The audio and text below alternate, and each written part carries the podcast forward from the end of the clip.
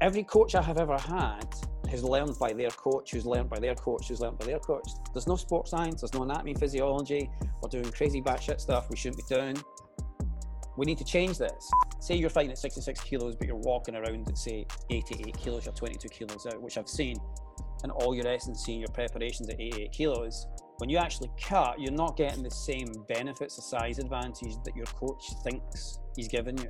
This still happens, right? And this is batshit scary. Um, after that paper that said things were anaerobic, I actually seen coaches of kids run around the gym holding their breath he failed 95% of the movement assessment. He couldn't squat properly, he had no stability in his legs, he couldn't, you know, he had no overhand reach. And I was thinking, why are you deadlifting and doing Olympic lifts if you can't even stand on one leg?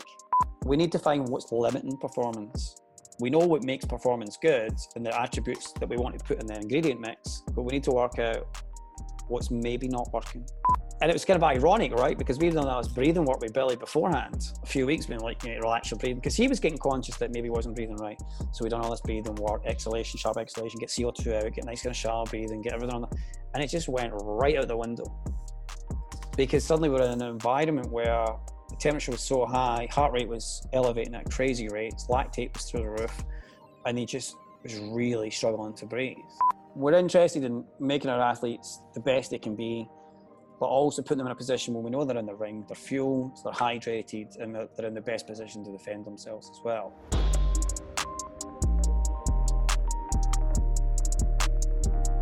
Welcome to this new episode. Before we get started, I'd like to thank our sponsor for the podcast, Moxy Monitor. If you've been following my work, you know that the Moxy is a tool that I use a lot for testing, but also for everyday training and coaching. For those who don't know about the Moxy Monitor yet, it's a NIRS device that measures muscle oxygen saturation and blood volume in real time. It's a non invasive sensor that is placed on the skin and can be worn during any training or sporting activity. Motocross riders and climbers wear it on their forearms, hockey players on the ice, swimmers can wear it in water. I've used it to test rugby players, CrossFit athletes, endurance athletes, and more. The Moxy allows you to individualize work and rest periods, optimize load, reps, and sets, identify training thresholds in real time, and even correct movement based on what the data shows you. You can also use the Moxy monitor to determine an athlete's energetic limiting factor and their individual training zones. Using this process, I can now target the athlete's limiter with precision in order to improve their performance without adding unnecessary volume to their program. You can view and collect the data on your Garmin watch and can also pair the Moxy with other physiological testing products such as the VO2 Master, Pnoe, and Cosmed VO2 systems. The Moxy is a product I've been using for many months with great success, and I highly recommend it to any coach who's interested in digging a little bit deeper on the physiological side of health, fitness, or performance. You can use the coupon UPSIDE at checkout for a 5% discount on moxymonitor.com slash shop. That's UPSIDE, U-P-S-I-D-E for a 5% discount. With that said, let's get into the show. All right, Andrew, we're on the podcast. How you doing, man? Doing very, very well. Thank you very much. Um, how did you first get into uh, into into fighting? Okay, so that's kind of interesting. So I I'm from Glasgow, the east end of Glasgow. So I grew up in the 70s, and back in the 70s, it was pretty rough. Um, we lived in quite a deprived area. So my old man was like, "You need to take up a, a serious sport that you can handle yourself with." So it was karate, which was probably the worst one to choose. Um, so so about five years old, I started karate, and then that wasn't panning out too well. Um, so I did boxing. So around about, I think seven or eight, started amateur boxing, mm. and then when I was about sixteen, I met this girl at college, and she was French, and she, her brother did uh, Savate boxe française, kickboxing. So I kind of get really intrigued by that because it was a little bit more brutal than what we were doing. So I, I started to play around with that. And then before I knew it, I was fighting Muay Thai overseas. And things were going really, really well until I took a really bad blow to the elbow, uh, from the elbow to the upper part of my head, and I got mm. um, like we call it a Pott's puffy tumor, so I get an infection in the bone, and basically um, that was kind of the end of my fighting career technically. How old um, were you then? I'd have been just about to turn 18, so about 17 and a half, 18. But so you, you fought, you fought yeah. uh, overseas when you were really young. Yeah, yeah. Um, so, and that was kind of interesting because in my naivety, I just thought, oh, I'll get this surgery everything will be okay, and um, and I'll I'll continue kickboxing, and then I'll come get my pro boxing license. And uh, any proper sanctioning body would not allow me to box Um, but there's a lot of unsanctioned bodies would allow me to box. And when you're young, you're really stupid. Um, so, so I kind of boxed a little bit, and then I realised that it just wasn't going to happen. So I kind of moved into coaching in my twenties, um, and then I met my wife at 25. What, what was your first step? What was your first step into coaching? How did you, how did you start that? I think it's an interesting story. I don't know if I should go into that either. Um, so basically, I, I, was in the gym doing Thai boxing, and the Thai boxing coach one day never turned up um, for some reason, and basically it was suggested that I should take the class. And so that was it. I was kind of thrown in the deep end, and I basically took the class, and and I didn't. I wouldn't say I really loved it because I wanted to train, but it basically meant I didn't have to pay my fees. Hmm. So it was kind of win-win situation. So I started coaching and then started coaching a lot of kids classes and just basically became like, you know, the the the gopher in the gym, you know, um, kind of unscrupulous coach, paint walls, go for KFC, go for Dunkin' Donuts. Um, so again, the gopher. So that was it. But then when I met my wife, she had just finished her GP training, so she's a doctor. So she wanted to go to the Highlands, and she had this whole idea of you know rural healthcare, seeing patients from birth to death, and all that mm. good stuff. So we went to the Highlands and I soon discovered there was nowhere to train. There was no boxing gyms, there was no kickboxing gyms, there was absolutely nothing. It was like bleak. Um, so I thought, well, if I'm going to compete again or train, or I'm going to have to set up a club. so that's kind of how I fell into it more full time than anything else. And then in my 30s, getting to MMA, um, I was in a lot of seminars, and I just started to look around about me, and I thought, you know what? every coach I have ever had has learned by their coach, who's learned by their coach, who's learned by their coach. There's no sports science, there's no anatomy, physiology. We're doing crazy batshit stuff we shouldn't be doing. We need to change this. So at that point, I thought, let's do a bit more sports science. So I kind of at that point started in a lot of postgrad education, sports therapy, biomechanics. And then 15 years later, I'm still kind of busy doing crazy rabbit hole stuff. Um, and that was it. And I guess it's all I've ever done really in a lot of ways is I've tried other sports. I mean, I did play soccer for quite a while and was pretty pretty good as a kid, but it's just something visceral about punching someone else in the face. yeah, it's, um, it's probably a Glasgow thing, I think. Um, so, but I've been very very lucky though. It's been a good career. You said um, if you had to pick a, a sport today as as a for a kid to be able to to handle himself as you as you said, what would the what would be the choice the, the sport of choice today? Boxing. Yeah, stick with yeah, boxing. Definitely. Boxing, yeah. If I had to choose two, it'd be boxing and then probably Brazilian Jiu Jitsu. Okay. Yeah. But definitely boxing. I think boxing. Uh, I mean, I, I've been very lucky. I've worked a lot with special forces. I've done a lot with the police, and uh, we always default back to basically distance awareness, time, and spatial awareness and striking. Mm-hmm. So it always kind of falls back to that for me. So I think boxing is a good sport. Coming coming from boxing and, and kickboxing and Muay Thai, what was your first outlook on MMA when I guess it, start first started getting popular on the on the on the global scene? I I was quite excited about it. Um, I've always been interested in performance, and the thing that kind of took me away from karate and taekwondo and those sports. I mean, I had done them for a lot of years. Was that kind of there was no real test of performance. You know, it, it's it, there was no real. There was full contact competitions, but there was certain rules and regulations to it, and you know, having fought kind of Muay Thai and been beaten up by several people all my life because I was never that great. Um, I, I kind of knew the importance of practical performance and ability to do the sport. Mm. So when MMA started coming the scene, it, it, was it was it was quite exciting and interesting to me combining it because we were kind of more or less going down that route in my gym anyway. We had wrestlers would come and visit from overseas and they would clinch you and throw you around. You'd be like, well, why is that happening? And then we had a, quite a lot of like judo practitioners. Um, so we were kind of doing it, but not a really formalized structure. Mm-hmm. Um, and it would have been a bit, I'd have been what, quite late into it because I'm a bit of a dinosaur. So at 35, we had a straight blast gym. So we had affiliated in with the straight blast gym. So we were one of the few, in that time actually, Highlands, we would have been the only gym actually doing MMA training at that mm-hmm. particular mm-hmm. time. And the the reason I kind of fell back to boxing was a I was not very good at MMA, and b for whatever reason I just have an innate love of of boxing. I just think it's very pure. Uh, if you remove the politics, it's mm-hmm. a very pure sport, you know. And I think it's much more evenly matched to some extent. So that's kind of why I went back to it after all these years. If we talk about boxing now, um, I like to, to talk about the demands of, of, a, of a given sport. So, from mm. your perspective and everything you've learned through the years, or maybe we can talk about the evolution of that perspective from your standpoint. When you started fighting, what were in your eyes the demands of the sport, and how do you look at them now? So the demands, well, there was no understanding of the demands of sport when I was a kid. I mean, basically, you turned up, you did your training sessions. There was no rhyme or reason to it. It just you came in, and boxing gyms are still like this. You go in, there's a beeper on, you hit three minutes in one bag, beep. You don't go to the next station, you hit that bag, and there was no rhyme or reason to it. And it's still the same actually in a lot of amateur gyms today.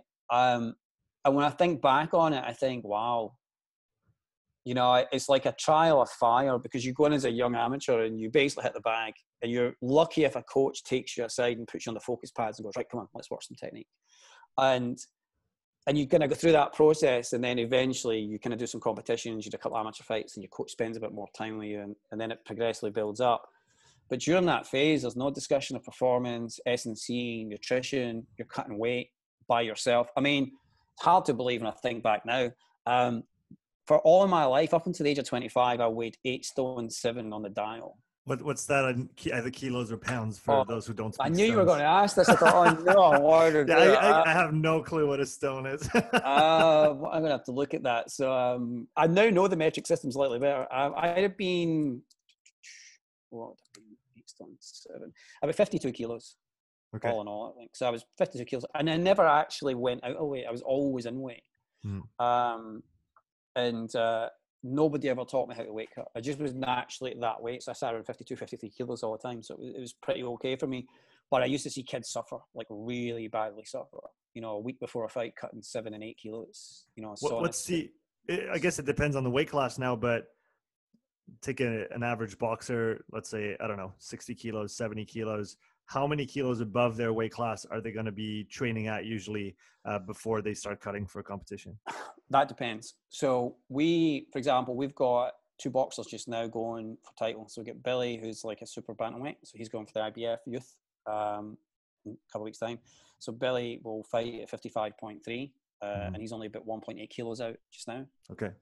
So he's pretty close, and we'll get four weeks more or less. Uh, Dean Sutherland's going for WBO super um, um, youth one, and he is about five kilos out, so he'll compete around about 67 kilos at welterweight. So we don't like our fighters going too extreme out. So I like myself personally about 10, 12% over the weight limit to be out of camp. Mm. So we're quite we're quite diligent in that. Just because I kind of feel from own experience and, and all the research that if you're saying eight, say you're fighting at 66 kilos, but you're walking around at say 88 kilos, you're 22 kilos out, which I've seen, and all your S&C and your preparations at 88 kilos, when you actually cut, you're not getting the same benefits, the size advantage that your coach thinks he's giving you, because you're dehydrated, you're depleted, you know, you're probably your substrates all over the place. You're not getting any performance gains, but people still want this size advantage. And this has been something I've been trying to really push heavily in boxing for the last few years. Is that that's a it's a false concept to a certain extent. It's only valuable if your athlete's able to train at that weight, dehydrate and hydrate back up and, and get the benefits of it. How long but is there between weigh-in and the fight? It depends on the, the tournament. You some days it's the day before. Others, like amateurs, sometimes can be on the day weigh-ins, and there can be mm. multiple fights for amateurs. Mm-hmm. Um, mm. it, it just depends. Um, we we don't dehydrate, so a lot of do water loading and crazy, like you know, start off with twenty gallons of water and cut it down. We don't I don't do any of that stuff when our boxers. We do we we basically have a slightly longer camp, mm. so we can tail them down. But then our boxers are not that far out, so we don't really have that that problem. You know, we I mean you can take easily six kilos off a box on a week in dehydration strategies if you want. Mm-hmm. I just argue that that, from a performance point of view, is maybe not the best way. There's um, it's interesting that you mentioned that from a performance standpoint. I've heard I am not well versed in that realm, so bear with me, but I've also heard potential links between uh, or the negative impact of dehydration that, uh, on concussions. Uh, yes. Is that something that you're aware of, or that you take into account, or that is uh, is it valid in your in your perspective? Yeah, because if you think about it, you know, when you dehydrate, you're, you're, you're kind of removing all the fluid around about the kind of the brain, so the brain's more susceptible to shock, and you're going to get more instances of head trauma. Mm-hmm. Um, one of the reasons I started getting quite heavily into research for boxing was I I kind of wanted to look at what's our current understanding of boxing physiology versus when this research first started occurring, which was about 25 years ago, and there's not a lot. Um, there's a lot of research looking at CTE and kind of the effects of brain trauma, but there's not a lot of research actually looking at underlying physiological principles of what's mm-hmm. taking place. Mm-hmm. Um, so that's kind of important. We, we kind of get a really good kind of handle on that. Um, because the more we can understand about the physiology, the more we can inform boxing training and coaches, and the more we can prevent these dehydration and water loading strategies, and we can prevent subcutaneous hematomas or, or brain injuries or, or, bleeds or anything like that, because we really shouldn't be seeing those type of things anymore. I don't think.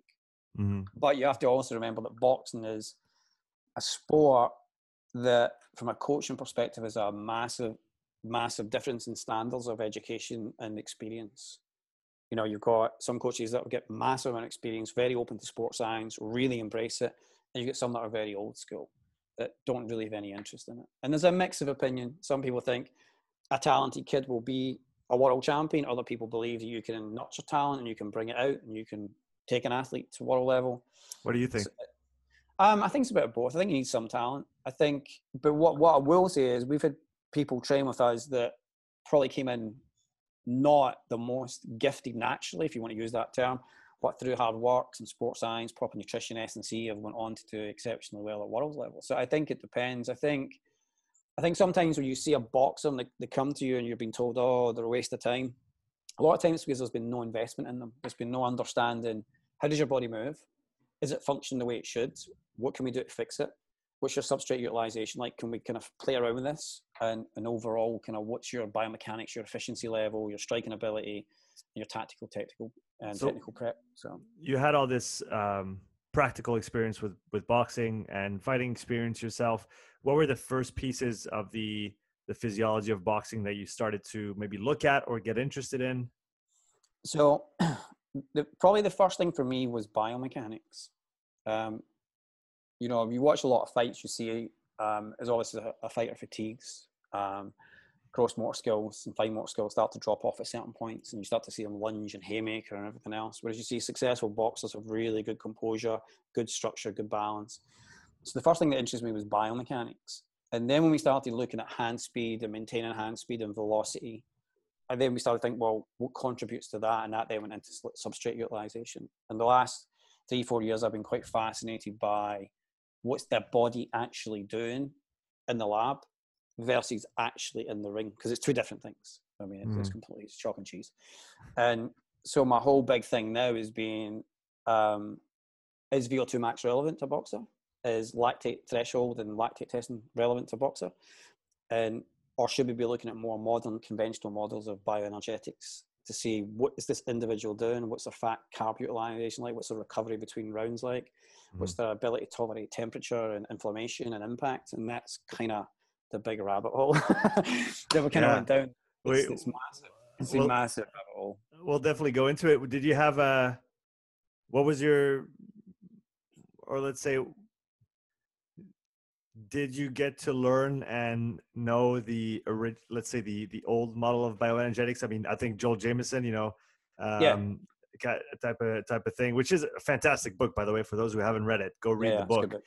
Uh, yeah, and, yeah, yeah, and and I think there's a lot of of great things to to still take from that book, even if maybe some of the uh, underlying physiology principles might not be um, accurate today, but Uh, uh, who knows? Maybe you know what we think is accurate now is probably not accurate anyway.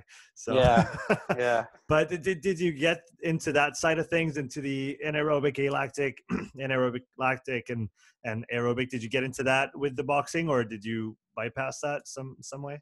So this is kind of interesting because for my masters, I'm uh, kind of writing a paper on boxing physiology. So, and I'm going to do this in a uh, presentation as well, so I'll cover some of it. So back about 25 years ago, 1995, I was quite an, um, this is when I was kind of moving more into coaching. I realized that I was, I kind of enjoyed it, kind of didn't, but I was going to stick with it. I was at a conference and 95 was the first time a paper had really been produced on boxing physiology by Ghosh over in India.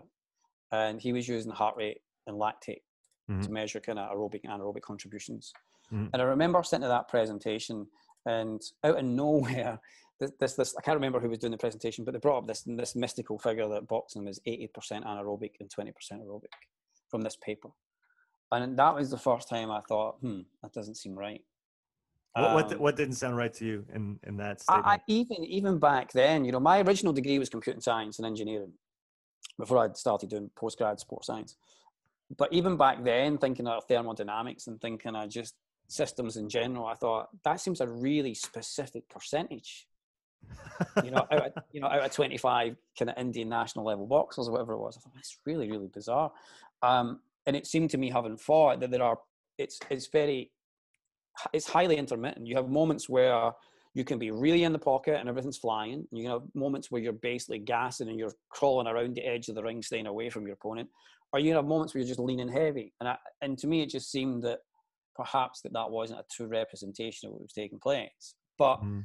at 23, there was no other research, so you're kind of stuck in this bubble. But a funny story about this is this paper, this Ghosh paper, and I apologize to Ghosh et al., um, has been the bugbear of my life because, and this this this still happens, right? And this is batshit scary. Um, after that paper that said things were anaerobic, I actually seen coaches of kids run around the gym holding their breath. and I, I, remember sitting thinking, what the hell is going on here? And I said to that particular coach, I'm not going to name them or shame them.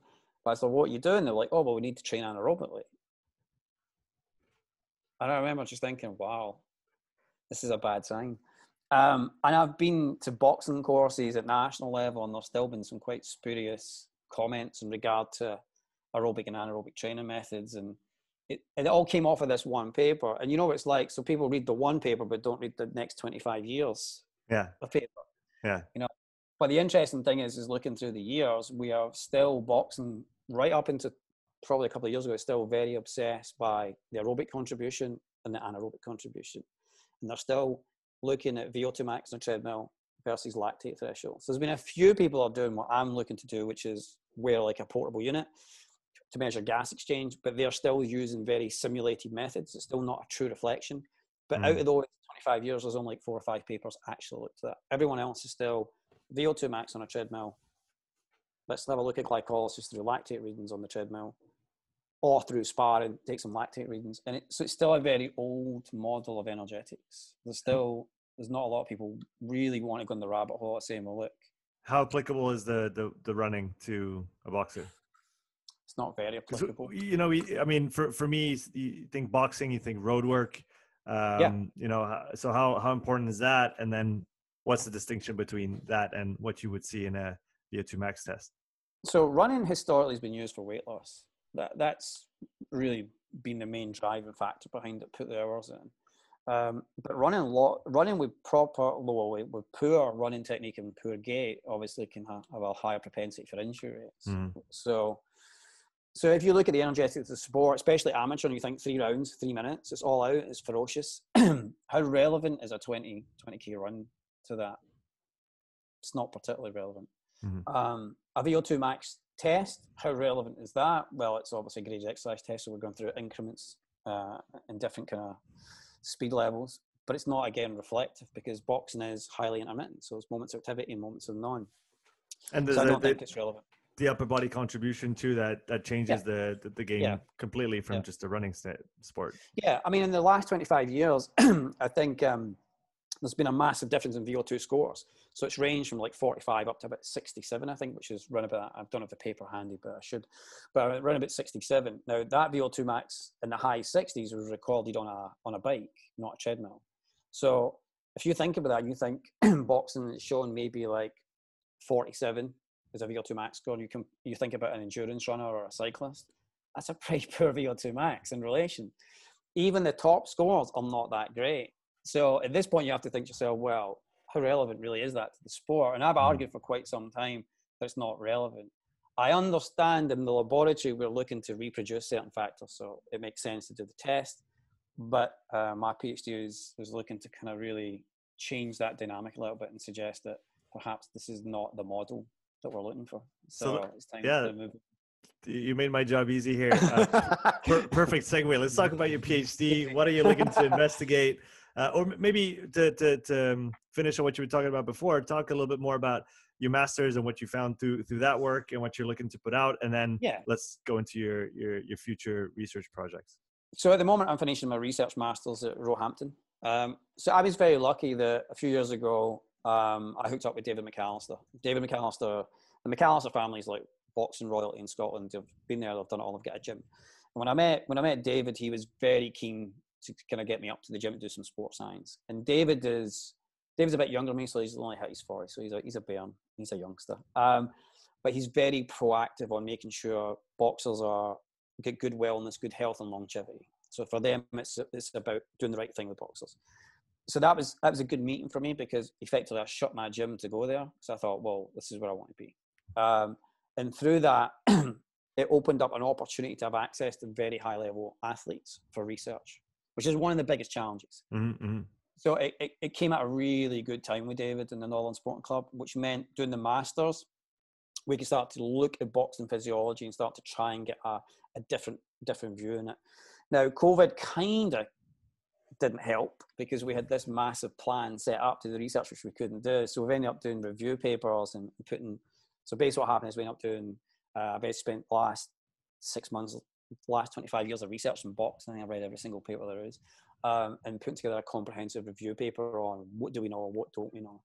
Um, and it's that's kind of worked out quite favorably because I wanted to do a PhD, which was going to look at systemic and localized substrate utilization. So I wanted to look at the respiratory cardiopulmonary, and I wanted to also look at what's happening at the muscle level.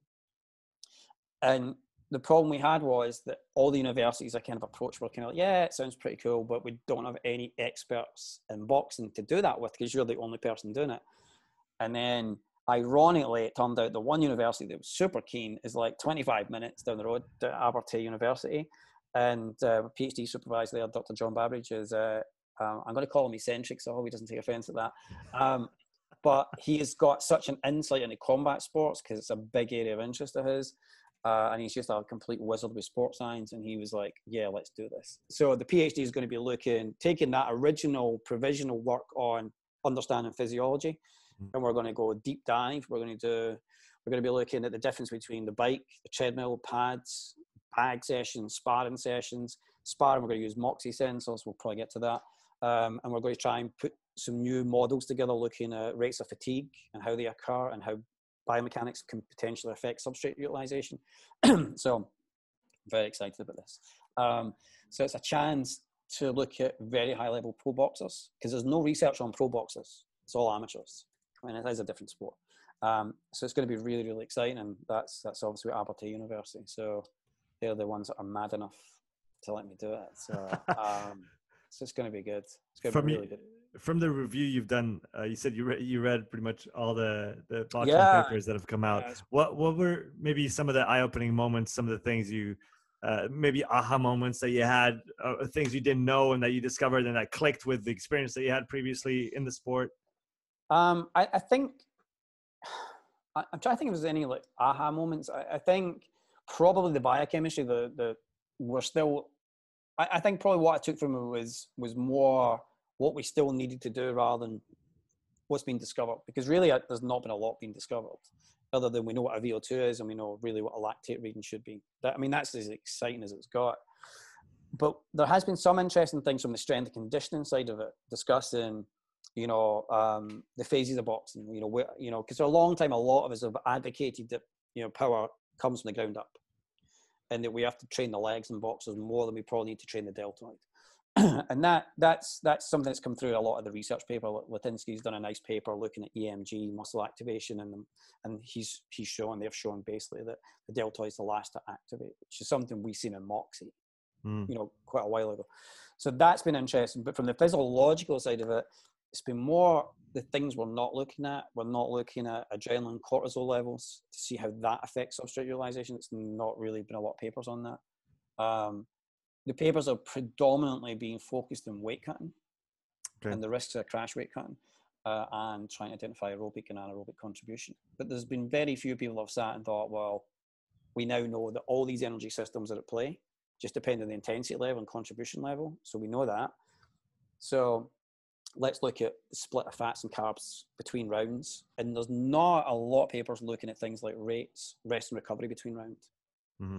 which is which is crucial. And the other one that's not been looked at, I'm giving away my PhD here, and there'll be some 25 year old trying to steal it. Um, the other one they haven't looked at is environmental factors, like heat, under lighting conditions. How does that change performance metrics?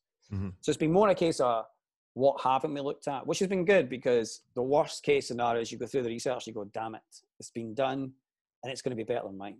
Um, so it's been quite positive in the sense it's been the opposite. It's been like, oh wow, we still haven't locked in any of this. What What are your some of the leading hypotheses for you going into that work uh, that you'd like to test and and and see how it pans out?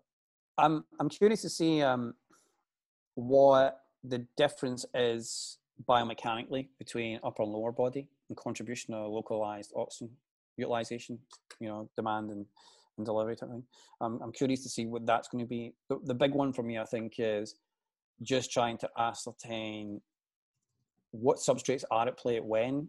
And I think the bigger thing is not really a null hypothesis as such in this one.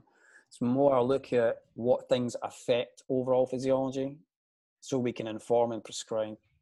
Um, I'm a big believer that I think that biomechanics in boxing is super important, and um, I'm I think in a lot of ways I'm I'm leaning to suggest that poor biomechanics is going to lead to poor substrate efficiency and mm-hmm. poor recovery during rounds. Mm-hmm. Um, but there's a lot. There's a lot. We've got a lot to start. We start this in October, so we've still got a lot to lock down. The proposal's written. It's been accepted.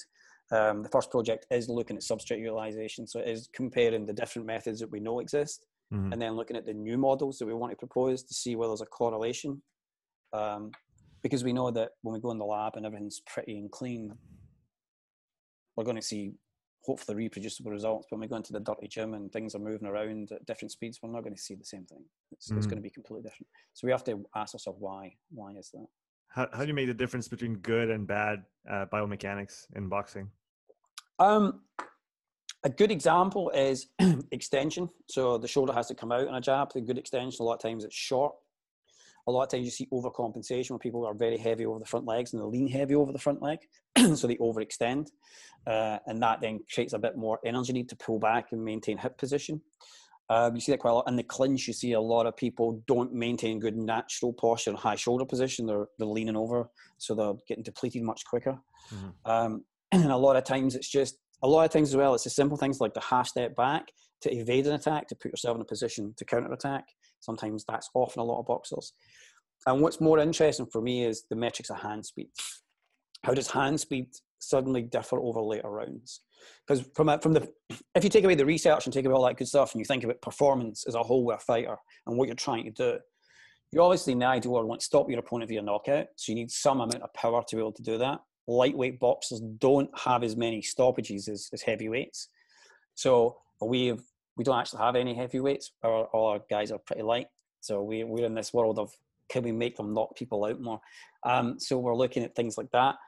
Um, so there's a lot of things things go on in, in boxing that's that's really fascinating. That's really not kind of well understood. But at the end of the day, my job as a performance specialist, sports scientist for the Holland Sport Club is to make them get through 10 rounds at championship level mm. and maintain the mechanics to allow them to be producing effort and sustained effort just as good in those last rounds as the beginning rounds. Because if you don't stop on an opponent and you're on a scorecard system, you're, it's a subjective scoring system depending on what the judges like to see. So we're in this position where we're constantly getting the, you know our lads to kind of make sure they're busy, they're active in the early rounds, and they look like they're always engaged. Mm-hmm. And you need a good engine for that. So you know. So it's quite it's quite interesting, and it's kind of um, been more interesting using the Moxy because we're getting a lot more data on how someone's actually performing, which is which is pretty fascinating to me. Yeah. So let's talk about this. Uh, you know, you're talking about essentially the energetics, the underlying energetics informing or giving extra clues uh, to allow you to better interpret the biomechanics that are that are yeah. occurring. Uh, where where do you place your where do you place your your moxies? Let's begin with that. So we we've tried a lot of different placements. Um, in sparring, you don't have the same luxury as doing say technical pad work. Technical pad work, you can put them anywhere. In mm-hmm. sparring, we're limited pretty much to the lower body. Now, for a long time, we went like Vastus, we went Rec Fem, and we went kind of maybe like on the hamstrings, like bicep femoris or whatever. But when I started reading Lenetsky's paper and looking at, they were they were saying that the, the main activating muscle was the Rec Fem, and then it was like transverse abdominis, and then it went up the chain. So I I was kind of interested in that paper because the one thing they didn't look at was the calf muscle. Now in boxing, the foot's always more or less plantar flexed, the heel's usually off the ground, and you're pushing in that direction. So it made sense to look at the calf muscle. So we go calf muscle and we go rec fem. Uh, and we go both sides. So we have four four moxy. And that's that's been really interesting for us to, to see how um, how well someone's pushing off the foot and whether they've got that sustained effort in the lower leg. Um, along with obviously there's a slight hip flexion takes place as you extend and throw and to see whether that's been reflected in the rec fem. Uh, and those have been the preferred options for us. In an ideal world, you maybe get deltoid, you could do erector spine, you could do an intercostals. I had a good chat with Evan Peikon about intercostals, which made me think about that'd be nice. But in sparring, it's it's very difficult. It was hard enough with a heart rate monitor to keep it on in sparring and to mm-hmm. have like I mean, I'm in a very luxurious position. I'll say this now to Dean and Billy and those kids because they let me tape them up, stab them, jab them, take bloods. They're like human guinea pigs, but they've seen the they've seen the progression themselves and how much quicker, stronger, and faster they've become with the data that they're kind of like converted. So it, has been pretty lucky. So I, I, could say to Dean, look, we're going to just do your glutes. And, uh, you'd be yeah. like, you wouldn't question it. You'd be like, okay, whatever. Um, but it's, it tends to be gastroc and RecFem for us. That's been the one we've consistently used over the last six months. So we have a consistent data bank mm. so we can compare data. So that's been quite important to us. And um, it's been really, really interesting because when you start measuring the leg strength of boxers, you start to see that strength and conditioning experts are obsessed with landmine presses for the shoulder. And they're obsessed with doing back squatting but when you take them into the gym and you do a movement assessment, most of the time they fail single leg work. They just don't have single leg work at all. And boxing's in a split stance. So you're able to show them with the moxie that look, this this leg's just not functioning the way it should. You're not getting power delivery, you're not getting push throughs, you know. So it's been been an eye opener for some S and C coaches. Mm-hmm. Some have responded really well. I would say the majority have not responded. What's the pushback? I, I think people. I don't know whether it's, it's people's job, so they kind of feel that you're criticizing what they're doing. So there's a bit of reluctance. Um, boxing's a very funny sport. you know, there's not a lot of sports scientists working in boxing, um, and there's not a lot of joined up teams. So you've got like an S and responsible for this, a nutritionist is responsible for this, but there's no nobody marries it up and sits together. Whereas we're completely different. We have a very team-based environment. We sit and go, right, what's the schedule for this week? Who's doing what? Why are they doing this? And we are very open to critique. So we, we don't want yes people. We want people to ask why we're doing it. But even with some big name boxers that I, I was almost involved with lately, it was clear the S and C coach thought he was God, that he was responsible for everything. And I don't think they took quite kindly to to the conversations I have and what I said, you know, like some boxers will succeed without good nutrition, S&C, and everything else. And it's important that we don't forget that we are not responsible for everything. It's a team thing. And that didn't go down well. Um, so, because I think some S&C coaches are, are, are really on the bandwagon with it. but we had a boxer um, not that long will come to us this, this came from a really well-renowned S&C coach. And the first thing we always do is a movement assessment because before I put them in an S&C program, I want to make sure they get mobility and stability. If they don't have that, we need to work on that. You know, and this kid's been back squatting and doing plyo box jumps and skater jumps poorly, I should add. But he failed 95% of the movement assessment. He couldn't squat properly, he had no stability in his legs, he couldn't, you know, he had no overhand reach. And I was thinking, why are you deadlifting and doing Olympic lifts if you can't even stand on one leg? You know, so that's the first thing we always do this movement assessment. And it's been fascinating lately. um, you know, and the S&C coach was like, but but he can back squat two and a half times his body weight. And I'm like, yeah, but what relevance is that to throwing a right hand at velocity whilst moving laterally? Where does it where does it marry up? Mm. And um, so so some S&C coaches suddenly get it and go, wait a minute, yeah, yeah, this is really interesting. And then you get the option of introducing some some nice sports science to them and different ways of thinking. But in boxing, it's it's still pretty old school. I mean, it's like C rock, pick up rock, drop rock. no, it, it's pretty bad out there. I mean, it is. It's getting better, I think, um, but it's there's a big pushback against a lot of things. Mm, if if you um, were if you were to give your like I don't know top five, not even exercises because it's maybe too narrow, but categories of movements that are under um, underutilized by boxers in the gym, or that single definitely single leg, single leg work. Both, Good both, single leg both knee and hip dominant. Yeah, like, yeah, yeah, definitely. So I'm a big believer. I guess I think what Mike Boyle's done all this joint by joint approach, and Gray Cook's done that type of thing. I think there's something to it. I don't fully agree with it, um, but I've done I've done like the FMS and TPI courses and all that type of thing, and get my own opinion on it. But I think there's definitely something to a joint by joint approach at looking at what needs to be done. So I think push, pull, twist, and single legs. But the biggest thing I find is is that a lot of boxers are too overdeveloped in the pecs and the shoulder, and they're not developed enough in the legs. And mm-hmm. what goes in the later rounds, and you can see this with the moxie where you start to see desaturation, saturation values go all over the place, is that the legs will go first. And if you think that the legs are the foundation when you're taking punishment to the head and the shoulders and the triceps, the biceps, you need that lower leg musculature in place to keep you in the game. And it, you know, there's some kind of interesting stories at our place where people in and you know quite well known boxers and you say, "Can you just do a lunge for me?" And that knees out here and hips over here, and you kind of think, "Wow, this is crazy." We're very. It's funny because we use a lot of eccentric work. So we use a K box. We do a lot of eccentric uh, mm-hmm. uh, training. I'm a big believer in eccentric training for tendons and ligaments. I think it pays a lot of dividends, and I think it's easy for a boxer to do on the K box with it them overreaching. Um, so we use that. We used to use a lot of velocity training, but we backed away from that. But you get some boxers that just want to hit the gym all the time. They just want to be constantly lifting, throwing things around. And for us, it's a very simple approach. We don't do as much S and C now as we used to do. We're a bit more on quality of movement. I think quality of movement and breathing are probably the two biggest things for our gym because breathing is um, breathing is an interesting one as well in boxing. It's another area that's not really been looked at. Mm. Breathing frequency, and when you start to look at it, you see a lot of hyperventilation in the later rounds. It's yeah. kind of crazy, really I, crazy.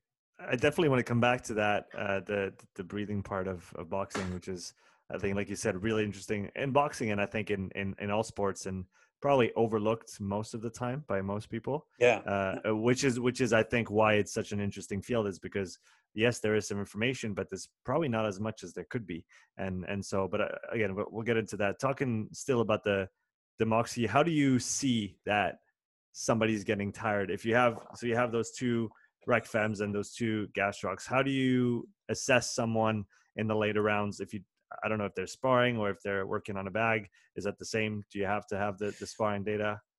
Um, so sparring is is interesting because you see a lot you see a lot more on the sparring data than the bags um, because the work rate's different and there's obviously a different stimulus because of being hit. So mm-hmm. there's a massive difference. So normally what we tend to see we a, a good level boxer that's in good shape, you start to see that initially there's a good desaturation, and, it sat- and then on the rest break you see comes back, you know, it saturates back up quite nice. You get a nice curve. It's it's a nice linear sharp curve. Later rounds that starts to drop off. You start to see the oxygen's just not been extracted. It's not been utilized, and fatigue starts to set, and you see a linear massive linear increase in heart rate. Mm. A good boxer, you'll see a linear increase in heart rate, and it, the THB normally trends with the heart rate really nicely. You'll see it come up, the rest comes down, comes back up, and it goes that way. An unfit boxer is, is like a it's like a jaggy mountain hill that rides everywhere. It's like, um, and it's kind of interesting because we started putting Billy and Dean on this for the championship. Initially, they would desat and sat back up really nicely, probably up to about round five, and then after that, it just plateaus. There's just no extraction taking place. The muscle is not taking the oxygen; it's not releasing it. It's just it's just dead. Is that in in the whole lower body? Is that both? Yeah, uh, you see that. You see and, that. And yeah, you see it. Yeah, we see it both, which is interesting. You normally tend to see it more on the dominant leg so mm-hmm. um, if depending whether southpaw or orthodox, you'll see that. And after a lot of single leg training and eccentric work, we start to see it balance itself out. We start to see both rec fem starting to work pretty much relatively close. You know, maybe a slight difference, but generally in tandem. And we start to see very nice trends with THB and heart rate. We start mm-hmm. to see it kind of a lot better. And in sparring, it's interesting because if you have two of them on on the sensors, you can tell who's fatiguing, which is really interesting. Now, another interesting thing that I wasn't doing that Guglielmo suggested, Gug suggested a really good thing was that he was talking about using the Moxy sensor with gymnasts. and and knowing when they had peaked and when they hadn't peaked and when there was still gas in the tank to make them do extra reps. Mm-hmm. And I had a conversation with this and I thought it was quite fascinating because I'd never really used it that way. But for the last month in sparring sessions, you know, a boxer can become dejected very, very easily. If they're in an opponent that's maybe outclassed and they get quite dejected. So you start to get a lot, I can't do it, I'm really tired. Can I get pulled out for the rounds? I've had enough from a sparring. Whereas now they have no option because I just go, no, look, there's plenty of gas in the tank, Billy. Let's go. And that has actually been really beneficial for us. It's been a really beneficial learning tool for the boxer also to hmm. understand mm. when they're fatiguing and maybe why they're fatiguing and when they can continue on and push through. And that actually for us has been a massive revelation. So Good did a, a, a really good explanation on that. That's been actually, and it's something I should have thought about myself because you think of biofeedback and neurofeedback and things. It makes sense, but it was something we never really considered. So that was, you know, we're getting seeing these kids push through now more. The other interesting thing for them is to let them see their graph, let them see their recovery. Mm. Um, boxers, when they come back, so what happens in a championship round, they'll come back and they'll sit in their, their stool and they get that covered. But when they spar, they just tend to come back and stand. And one of the things we changed after looking at the Moxy was to try and make things more sport specific. So even in spar sessions, we have them sit because we want to encourage that nice recovery rate in the minute so we can get them nice and relaxed, and come back out. And Moxy allowed us to really show them standing positions. Mm-hmm. So a lot of times we'd say to them, right, come to the end of the ring and they're fidgeting and they're waiting for the next, the, the bell to go. And we were like, no, stay still, nice and relaxed, hunch over a little bit, open the diaphragm, open a little bit free, look what happens. And they start to see that, you know, they're starting to kind of saturate back up, everything's looking really good, the heart rate's coming down and everything moves into play. And that's, it's been a really good tool for us. So we kind of use the Moxy purely I guess, multiple ways physiologically we're using it. We're looking at to see biomechanics to see whether the boxer's pushing off the foot right, if they're not. We're also now looking to use it as a psychological tool for, for training methods and, and, and feedback, which mm-hmm. is so. I mean, there's a lot you can do with that tiny little device. Yeah, the, the, I think it's crazy. Understanding what the hell is going on, that's the hard part. Um, it is. Um, it is. The, the tool is amazing. And, and I've said it time and time again. And like you said, mean, there's so many different ways to apply it but then you have to know what you're looking at or you have to put in the work to try and understand what what's coming out of it that's the hard part i mean it was it was difficult for me in the beginning because i had looked at the portamon years ago and i just couldn't really justify spending the money to do something that nobody understood mm-hmm. And even just trying to change a box a boxer's nutrition program was was very difficult at times you know have to have them you know train high, sleep low, and, and change around the carbohydrate because I thought there's no way in hell anyone's going to let me attach sensors to them, you know, because um, I had wanted to do some muscle biopsies and that was never going to happen. And then I wanted the EMG sensors and that was never going to happen. So the Portamon was out the window, but the Moxy looks more elegant. So when I decided to get the Moxie, I thought this could be a hard push, but it wasn't. It was actually because it looks like a good unit. It looks really nice. That you know, it was okay. But when we first started putting it on, you're like, well, what are we seeing? You know, why is this muscle desaturating? This one's not. Why is this one's THB going up? Why is this one? Try to get a, a handle on it was really, really difficult. And we're mm-hmm. about a year into it now, and we're still seeing crazy things at times. And then, then when you go from spar into bag work and you put it on the intercostals, then you get a completely different picture so, mm. and then you try to look at breathing frequency and a intercostal activation. So it, it, it, opens up a massive can of worms for anyone that wants to do it. Mm. But it's probably one of the best things you can do if you want to get a, an idea of what your athlete's actually doing, because it, it is an eye opener. Because people that you think are fit, you realize fall apart pretty fast with it, and people mm. that you think are probably not as fit, sometimes you realize actually they're not actually not too bad. They, they mm. actually do a lot better. Yeah. Um, but it is it's it's a, it's a uh, I think the PhD is going to be tricky because the aim is to to look at rates of fatigue modeling, and the idea is we want to try and get enough data using the Moxy on all of our CPET work. So everything that's getting cardiopulmonary, we're using the Moxy with it, mm-hmm. and then we're going to try and look at is there ways to kind of compare or correlate substrate use with the you know the metabolic device versus without it with the Moxy readings and seeing whether we can put a model. I think I think we've got a lot of well, I can't go any more grey than I am, but uh, I can probably go more bald than what I am. I think. Um, I think that's going to be quite a. It's going to be interesting, really exciting, but I think it's going to be difficult. But yeah. I think it's going to allow us an insight that we're not seeing elsewhere. So, so yeah, I love all this stuff. I love all the when you were talking about the you know fighters getting tired in the legs in the later rounds and you see that in their inability to to utilize or inability to to recover uh, from an oxygen standpoint um, if you look at the lower leg and you see those trends uh, what what does that mean they need to do more skipping rope they need to spend more time low intensity it, it just, on a bag um, it depends so what we'll do is we'll, we'll look at what occurred in the round we'll look at what kind of punishment would they take in the round and we'll look at where they maybe throw in a lot of unstructured striking. So maybe they're starting to swing. Because what happens with boxers, they get fatigued and they're conscious they need to still try and win the fight or stop the fight. They start throwing haymakers. Mm. And part of the education process is try to explain to them, no, that's not good for your energy use because you're using more energy and you're leaving yourself much more exposed. So and you're probably you're probably doing things and moving in ways that you haven't trained for, and so you're very very inefficient yeah. doing those too. Yeah, yeah. So so that's probably the biggest thing for us is a lot of times it's they don't need any more S&C because they're fit, they're lean, they've got their body weight in position, everything's in good. So a lot of times it's those points are learning points. We'll take them back on the pads and we'll we'll just drill it and technically run it and we'll say right, bag session specific, keeping this zone, and we'll just put them on the moxie and we'll say right, okay, you're peaking, we want you to drop off, relax. Because you want to teach your boxer to be engaged, but know when to break away to get these little moments of recovery and then come back in.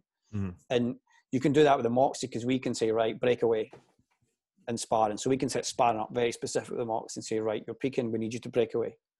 Heart rate's too much elevated, you know, you're not kind of saturating back up, the muscle's not performing the way it should, break away.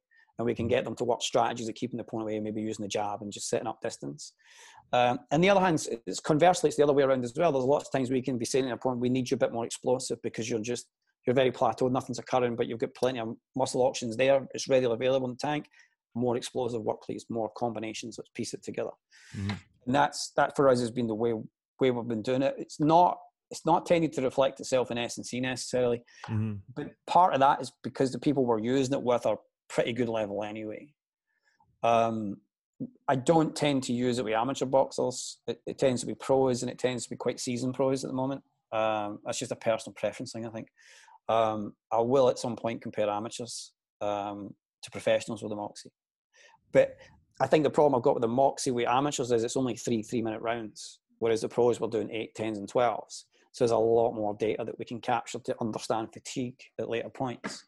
Mm-hmm. Um, but it's a, it's a really good tool. But I think you need to use it in conjunction with the knowledge of the biomechanics of what the boxer's doing to get the best out of it. Yeah, like uh, what, what's coming to mind when you're saying all this is really the you know sports science to the serve at the service of the sport itself it's yeah. not it's yeah. not S&C it's it's no no we we were looking under the hood to better inform technique to better inform strategic yeah. decisions in the ring uh, and and again like you said in training uh, better feedback to link up uh, with you know so the athlete knows okay when i feel that way it means that i'm at that point and so like you said like, i need to break away or I, I can push and and so at the end where like you said, getting to a more holistic approach to of coaching, which is not oh you do your your job on the on the ring, I do my job in the in the gym. Uh, it's like we all work together to this, towards the same goal, which again in the end makes makes a, a whole lot of sense. It's just a little harder. It, it does. I mean, it, it's when I kind of think about how we've used it, it's been very. When we use it as much as we can, we will occasionally use it in S&C sessions. I just don't feel that I get much out of it that I, that I don't already know about hypertrophy or what we need to do with protein synthesis and everything else, right? So I know what we need to do to build mass in our athlete if we need it. I know a power phase where I need it, but where I want it is in the performance outcomes. I want to mm. know what are we seeing that's inhibiting or limiting. Because at the end of the day, I think the whole thing for me in the last five years has been we need to find what's limiting performance we know what makes performance good and the attributes that we want to put in the ingredient mix, but we need to work out what's maybe not working, what's stopping the cake from, you know, coming out the oven kind of the way it should. And that's probably been the biggest change for me is being going away from a let's make you bigger da, da, da, to a case of well, what's stopping you from performing? And that's that's a that's a rabbit hole in itself from psychology to physiology to nutrition to everything else. Mm. But that process bonds you more with your athlete as well because they suddenly realize you're actually really interested in them as an individual. And one of the great things about doing this type of training with them with the Moxy and, and with kind of metabolic mass and things and devices is they know it's a very individualistic thing for them. And they know they're not competing with somebody else in the gym because you can't do it because it's apples and oranges. So they know they're getting time and that time is really specific to their goals. And I think it's created a much better relationship with athletes because athletes come in, even in my, so basically I have my day-to-day business, which is my Evolve performance stuff. And I work from everyone from like stay-at-home mums and dads to elite athletes. And we do the same thing. Um, we do with the pro boxers and pro boxers, but it's the same process. You need to get to know them and I understand what they're looking to achieve, what could be limiting that that success, and then putting something into play for them and it's a crap business model because you're not churning out you know you're not generic templates and you know we don't do any of that stuff. So it means you have less athletes but the quality at the end i think is much better. And i think for me at this point in my life i'm really more interested in the journey of an athlete. I'm not so fussed about the winning part. I've had chance to work with like athletes that are already world level but it's not as exciting taking a youngster and helping develop them and educate them and see them how they come out the other side and i like that and I like that about the type of work we do with the sports science. I don't do as much S and C's I used to do because um, I find this much more fascinating. Why is mm. this occurring? Why is this? You know, and I think the more we understand about rate limitations, the more we can make performance much more uh, efficient, and, and, and we can make kids much more successful. It pains when you go into a gym and all they're interested in is is doing wall ball throws. There's no attempt to understand why is this kid not performing to their potential and you say to coaches, why is why is not? I don't know. Just not good enough. And you're like, no, no it could be respiratory, it could be cardiovascular, it could might need some cardiac output training. It, it, you know, and we've had phenomenal results. Um, we we athletes at a high level and clinical patients, and the other spectrum because my wife was a doctor, and we've we've taken patients in a much more sport specific route and said to him, right, you need to go for surgery, you need to lose some weight, or maybe your resting heart rate's not good enough. And using very similar protocols, we've managed to see patients reduce their weight pretty effectively, decrease heart rate, and allow them to get operations that they couldn't normally have. So hmm. there's two flip sides. I think one of the things I'm very keen on sports science is I think if it's done right, it can cross transfer a lot of the knowledge into general pops, and general pops can get the benefit without the suffering of biopsies, the athletes and everything else. The, and it can inform. And I think that's a good thing as a whole.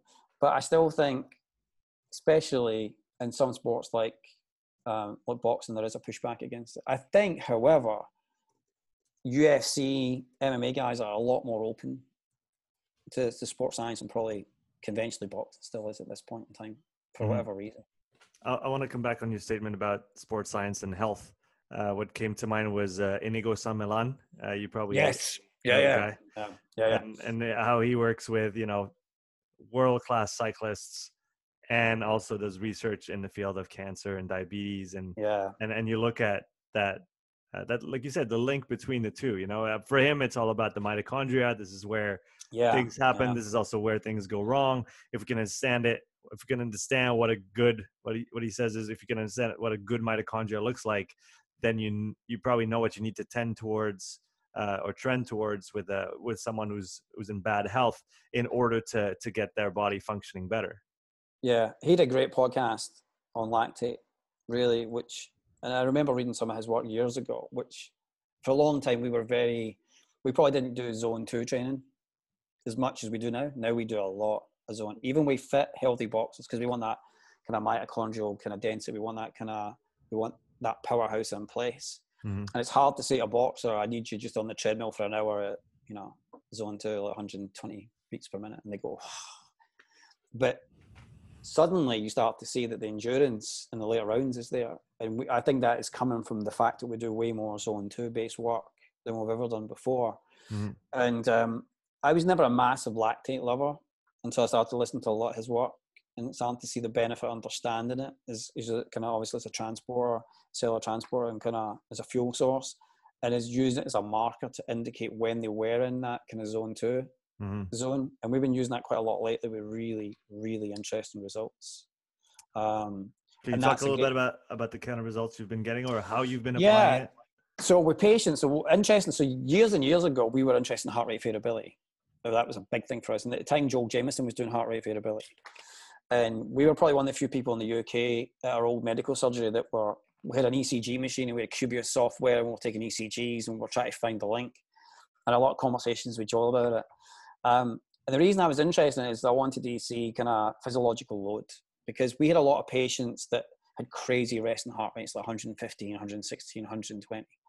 And I wanted to find a way that we could do something that was non-invasive, that would be very easy for them to get that resting heart rate back down, right? Because there's some good clinical indicators like under 70 is a good resting heart rate. Uh, and I spoke a lot with Joel about his training methods, and we put into place a lot of zone two base style work. So we had them walking on a heart and polar, um, sponsored us for a little bit and gave some heart rate monitors for some patients and stuff. So it was really, really good. And we just created a, a group of walkers, and we seen after about eight weeks, we could see people that were having maybe 130 resting heart rate drop down to 90. And then we start to see a few more weeks to drop down to 70. And we've seen a massive turnaround on that. It was massive. Um, and the, the, the, the, sad part about it was we had all this great results and we then applied to the Highlands NHS to do a pilot and just there was no money in the budget to do a, a, clinical trial on it. Otherwise, we could have done a really nice pilot study on it. Mm. Um, but it's something I've always carried forward. So even even we've got some runners privately. They've got a lot of like psoriasis or they get arthritis, they got a lot of kind of autoimmune conditions. So we'll keep a, a real firm check on their heart rate variability and we'll check on their resting heart rate. And probably in the last three years, resting heart rate is more important to me than heart rate variability. I think a good resting heart rate is a good indicator of clinical ability and position. So if anyone has a slightly elevated heart rate, we put them in a cardiac output session. So we just go four weeks, zone two, four times a week, give them an hour to an hour and a half, and we just see massive differences in kind of reductions in heart rate, and we see endurance at the other end starts to get much more efficient as well. And do you Which see, in turn you start to see it, yeah. Like uh, yeah, yeah. It was you were probably going there. Do you then see that translated in health markers going up, uh, yeah. even if yeah. it's subjective markers of, of how they feel, of how they perform on a day to day basis. Yeah, you see it in the blood results as well because you see the kind of CRP kind of inflammation marker go down. You start to see that in the ESR results. Um, you can see kind of a lot of other, other kind of interesting markers. We've had patients that you know the liver function test was a bit just a borderline. We've seen that improve as well with it. And I think what happens as well is that for a lot of patients, they're inactive because they can't they can't exercise. And they go and see like a health consultant who tells them they need to be on the treadmill, like thinking they're like the Usain Bolt and kind of running like crazy. And it, or they go on a program that's too far reaching. Hmm. And it, I think it sets them back. So our approach was completely different. We went, no, we'll create a walking group. That's all you need. Group. That's all yeah. you need. If you, yeah, and then, you shake, yeah, that, to run. You need yeah, to walk. Right. So, and then we'll just make it difficult one day. We'll go up the hill one day and we'll just change the route. So we did it like covertly and we fostered a nice community of patients. And then one day we thought, let's do a wee recipe club. Let's get them bringing in recipes. And then I got some local farmers to donate produce and I did cooking sessions with them. And I think just a whole catalyst because it wasn't pushed hard and it was very just matter of fact. I went for a walk and people couldn't believe that they were walking four times a week, five times a week, and suddenly the resting heart rate, the blood pressure was coming down. And the, the diabetic nurse was like, she was excited. You know, the practice nurse was excited. And I think that was a really good way of doing it. I was really gutted that the NHS didn't want to run with it and do an exercise and prescription protocol because I think that was it. But we've done the same way athletes that maybe have had coming back from injury and you say, we need you to do this cardiac output, as Joel Jamieson would call it, um, zone two training. And they're very resistant at first because it doesn't feel like they're doing anything. Um, but once they see the benefits, it's amazing, you know. And, and we still have all our, you know, Billy and Dean, even the three weeks out of title fight, they will still be doing cardiac output training two times a week. Mm. So and, and we just change it. So we just say right. So Saturday, rather than being inactive, just take your girlfriend go for a hike. Just got one of the nice Munros or something. Go for a, but try and maintain this heart rate zone. Mm. And we'll just maybe set up a Garmin watch so it just vibrates subtly, so they know right. I'm going to be pushing too hard here. Just bring it back. And it has. It's been. It's. I mean, it's it's crazy because you think about it. It's not an intense zone it's intense enough for a lot of people, but it's not too intense. And uh, you get all that kind of mitochondrial biogenesis, you get all that really lovely cellular biology work, which is building that foundation wider and stronger, and everything else is coming into play. And you know, and when I listened to some of the podcasts uh, and the conversation I had, we kind of, uh, I thought, yeah, yeah, we need to do a bit more of this. Mm. Um, so that's it's probably that, and probably using the mock, see if there's a feedback system being the two probably the two best bangs for buck in a lot of ways. The low investment they're not strenuous or difficult things to do, and you get a massive, massive buy-in with the clients and patients as well. So yeah. Yeah, the the zone two remains. It it, it almost sounds too good to be true, right? I know. You just know. need to spend the time. You just need to put in the hours, and you just need to respect that bracket, and good things will happen. it is hard. It is hard for athletes though because I was in a lot of ultra running at the beginning of the year, and I had a really bad ACL pull, and I've kind of went off and I've porked up a little bit, so maybe more extra weight, and I've kind of went back to try to do the zone two because my rest and heart rate's up. There is, I think, if you're an athlete and you're used to going high intensity all the time, there's something very difficult in your spirit that says you're going to walk for an hour on a treadmill or going to go outside for a walk. I think it's really, really hard to put the brakes on. Mm-hmm. But we've had great, we had good, I mean, I've had really good results with runners doing like 80% low intensity work, 20% high intensity work. It's the same idea. I mean, it's just the same principle. You put them in a much lower zone. But there is something, I think, psychologically destroying. Like if you go from having an 18 minute, 12 second 5K, and then you're asked to walk really slow in zone two, and you're not even getting to your 5K maybe because you're so slow. There is psychological things, I think, with athletes. But I think combat sports, especially boxing, is very high intensity based. I think there's been a massive issue, I believe anyway, with this red zone training methodology that's been touted to the left, right, and center. That can you talk about it for those who don't know? know yeah, so red zone is just basically if you think of zone five and your heart your heart rate. You can, if you look at any of these the kind of heart rate monitor charts, zone five is the ultimate maximum heart rate zone. You're going into the upper end. Um, and there's been a big push to have people work that zone as intensely as possible. And I think there's benefits in high intensity training if it's done right. But there's been a propensity with boxers to spend all their life in that zone, right? Back session, running. So what happens, kind of interestingly, is we took a couple of boxers, is they step in the ring and they automatically start to get heart rate elevation, cortisol dries, adrenaline kicks in, and they naturally put themselves in a really heightened state because that's all they ever do is put themselves in a heightened state.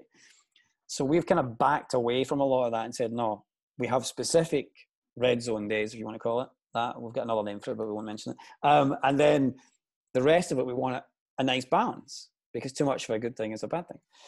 But in the world of boxing, we've been obsessed with red zone. Everything's red zone, red zone, red zone, red zone, red zone. You know, your kids doing 10 rounds in the bag and they're dying and they're kind of, they kind of wonder why the following day they're going to sparring and they're not firing as well as they should and they're leaving dejected. And it's like a vicious circle. Whereas we, we kind of don't do that. We will do red zone days, and those are pretty awful days because they're super maximal. But most of the time, we don't do that. Most of the time, we're a bit more balanced. We're like, we want you to, we for us is a lot more. We want you to reach a heart rate zone, and we want you to recover as quick as possible back down. Mm. So we're doing a lot of that type of tempo training for us. But red zoning, I think, is the scourge of boxing. Mm. Um, and there's been a lot of companies made a lot of good money on red zone templates. for the for the zone two, you talked about you know treadmill for your boxers. Is there any room? Uh, I'm trying to think. You know, more specific. Is there like shadow boxing that could be done? Yeah, yeah, you can do shadow boxing extensively, yeah. and and that could have those benefits as well. Yeah, so shadow boxing we use quite a lot for zone two.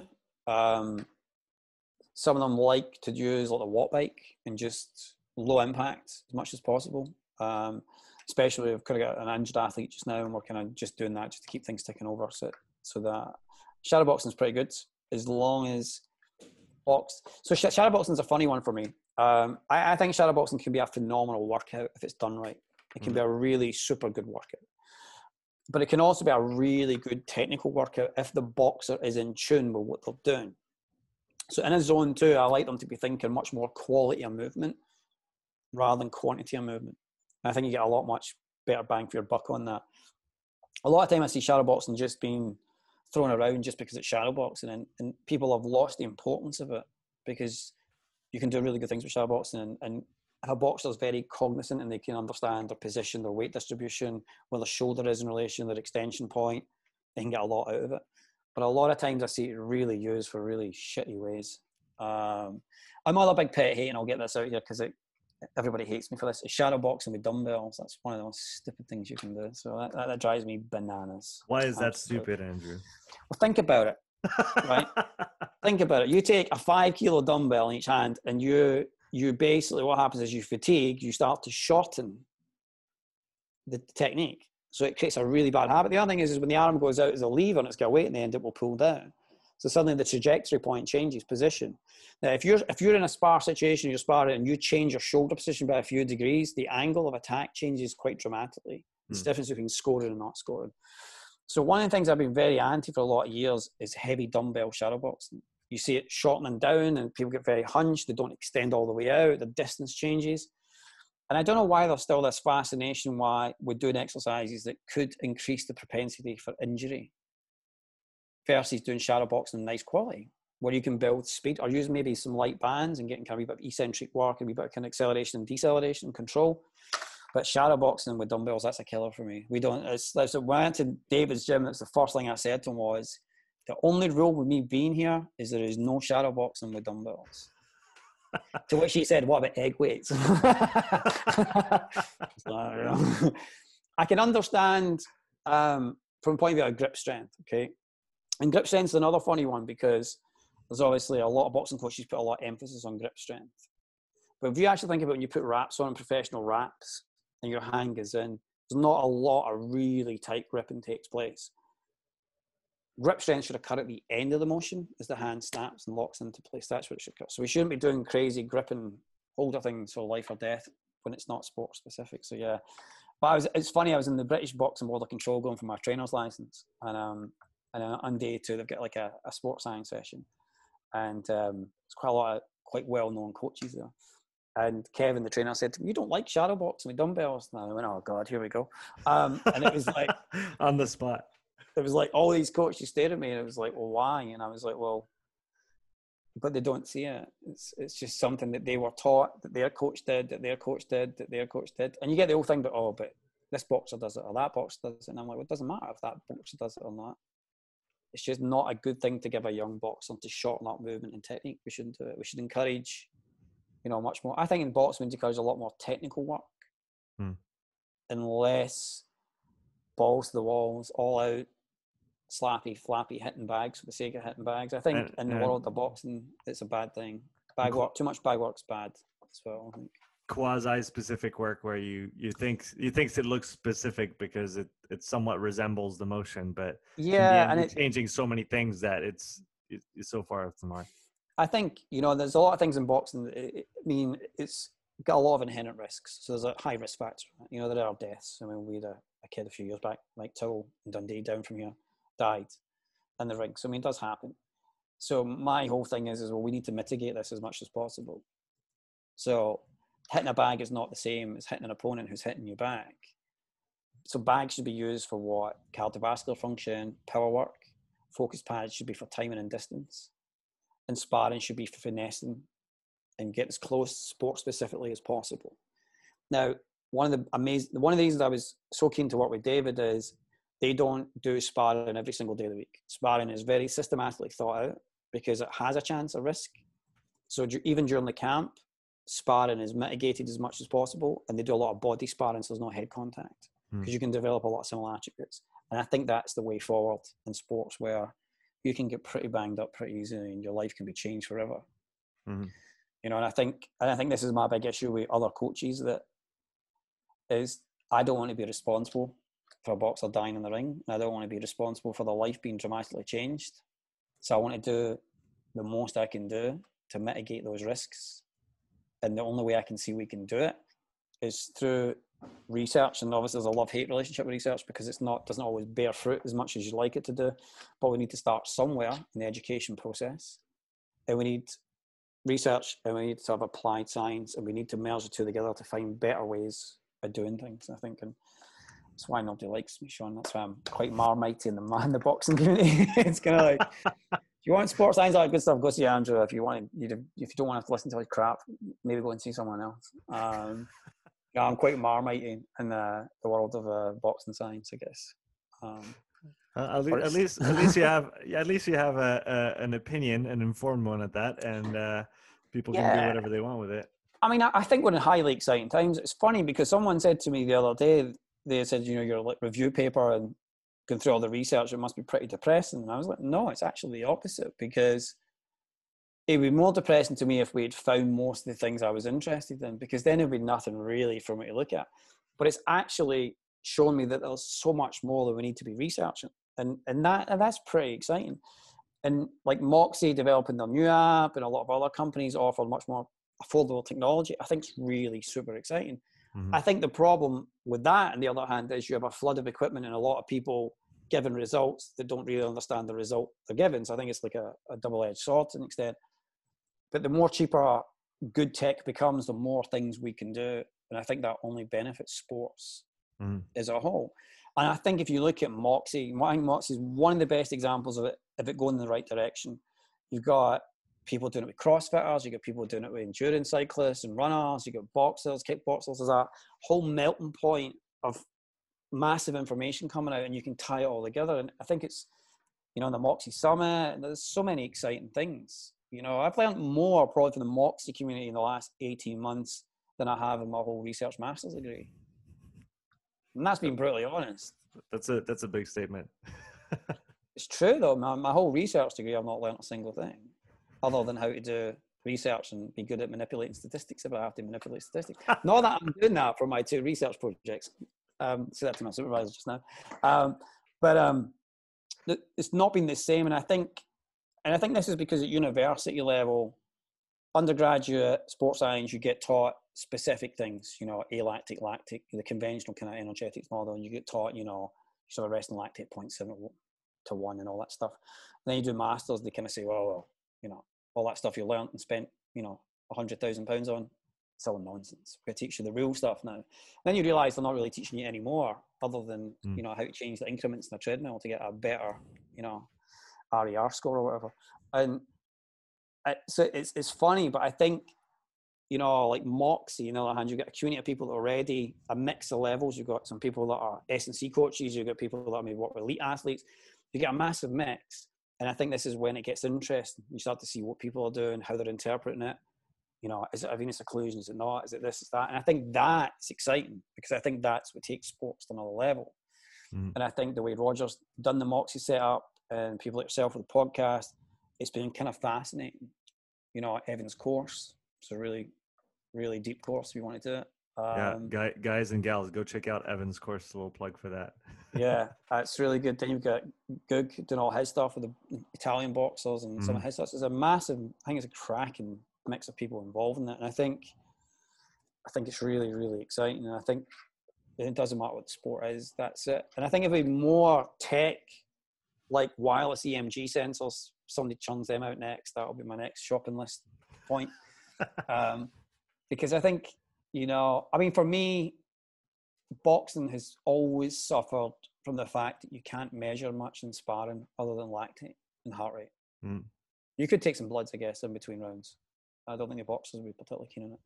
Um, but Mox is one of the few things you can strap on and you can see what's actually happening here and an actual, as close as you can get to mm. competition. You know, we've been very lucky that we've we've had other boxers at super high level and for sparring that there's been no objections. So not, we've never had a coach, even a high level championship level sparring, say to me, I'd rather your lad didn't have those on. Which is good because a lot of times I'll say, Do you want your kid to have it on? Mm. And we'll kind of introduce it to them and they're like, Well, what the hell is this? Yeah. Well, so and you I mean another tool you've been you've been talking about this uh, during this time here is on the the metabolic analysis side. So getting uh, gas exchange, or at yes. least, at, at, very least, getting some ventilation data, yeah, seeing yeah, yeah. how somebody breathes, the importance of breathing in boxing. So let's let's maybe do a breathing 101 for uh, for boxing. What why is it important?